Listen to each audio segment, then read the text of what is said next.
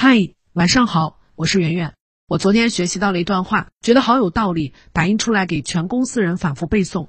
我们选品和品牌方谈，遇到了一个特别难搞的人，说话难听，态度冷淡，谈好的东西反悔，他委屈差点哭了。这个品牌我以后终生不合作了。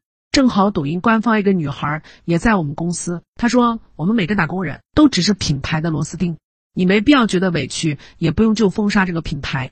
因为没人能代表品牌，谁都不是老板。我一听就觉得很通透。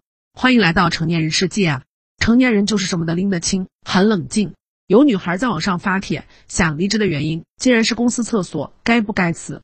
她说自己在互联网公司上班，单休六千工资扣完剩五千，工作八个月了，一直勤勤恳恳，但却因为厕所破防了。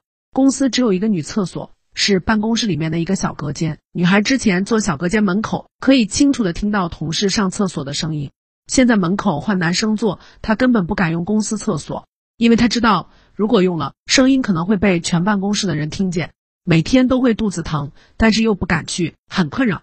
今天上午又是很想上厕所，肚子超级疼，真的好痛苦，只能等中午回家解决，所以想一气之下离职了。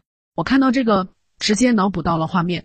第一反应好好笑，但笑着笑着又有点小难过。我突然能理解他的委屈感，每天全部精力都已经耗在工作上了，那么努力的赚钱养自己，还没有好的体验，生活已经那么辛苦了，还要日复一日的被小事折磨。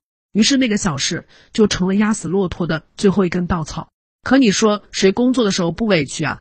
那个在街上做杂技表演的老人，一个观众都没，却依旧卖力。他被路过的人投来或异样或同情的眼光时，也可能有转瞬即逝的委屈。那个带着宝宝摆摊卖煎饼果子的大叔，工作的间隙要时不时用脚晃晃宝宝的摇篮，哄宝宝。他被不耐烦的顾客催促时，也会委屈。那个背奶妈妈每天上班背着一个装冰块和吸奶器的小包，有天去到会议室吸奶，太着急了，没锁好门，险些被人推门撞见，慌忙冲着门外致歉，说里面有人的时候，也很尴尬委屈。有句话总结的精辟又扎心：你赚的工资，除了包括你实际做的工作，还包括了你需要受的委屈、不公平待遇。说这些，莫非是为了怂恿你逆来顺受、处处忍让吗？当然不是，想给你一个很酷的新视角，试着去接受委屈的必然存在，会带来什么改变呢？刘若英被问到，为什么你总能给人一种温和淡定、不急不躁的感觉？难道生活中遇上难题的时候，你不会很气急败坏吗？很平静的答，那是因为我知道没有一种工作是不委屈的。记住，跟老板要工资的时候要上你的委屈费，然后委屈的时候想想这句话：你的委屈有工资发。倪萍初入央视的时候受过冷遇，她那时候已经有点小名气了，被主任带进办公室，以为同事们多多少少会站起来表示欢迎，走个社交流程，结果没有。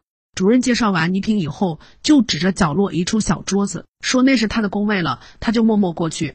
然后也没人指点他该做什么，熟悉熟悉，他就一个人盯着桌上的一份《光明日报》看了一上午。到了中午吃饭的时间点，他觉得总该有同事跟他说说去哪吃饭，就算不一起吃，也照顾下新同事吧。可人家一个个都走了，办公室的门最后哐的一声关上，剩他一个人的时候，他就眼泪啪嗒啪嗒往下掉。可怜见的，新人初入新环境，孤立无援，举目无亲，同事又这般冷冰冰，拒人于千里之外。能不委屈吗？还有更惨的，倪萍参加的第一个节目要开录前，导演跟他说有个片段某知名主持人不想主持，你想不想主持？他心花怒放啊，满口答应说愿意，然后去找那位知名主持人，没成想人家直接把剧本从桌子上扔到了倪萍面前，这个动作多伤人啊！他当时当然也委屈了，但是敛住情绪，低头弯腰把本子捡了，因为那是机会。委屈吗？放弃就没有现在的倪萍了。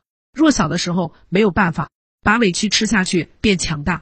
川普拉达的女网友个片段：初出茅庐的小助理搞砸了事，被不近人情的上司大骂一顿，于是委屈极了，跟人诉苦。他得到的不是宽慰，却是冷漠。好啊，那你可以走啊。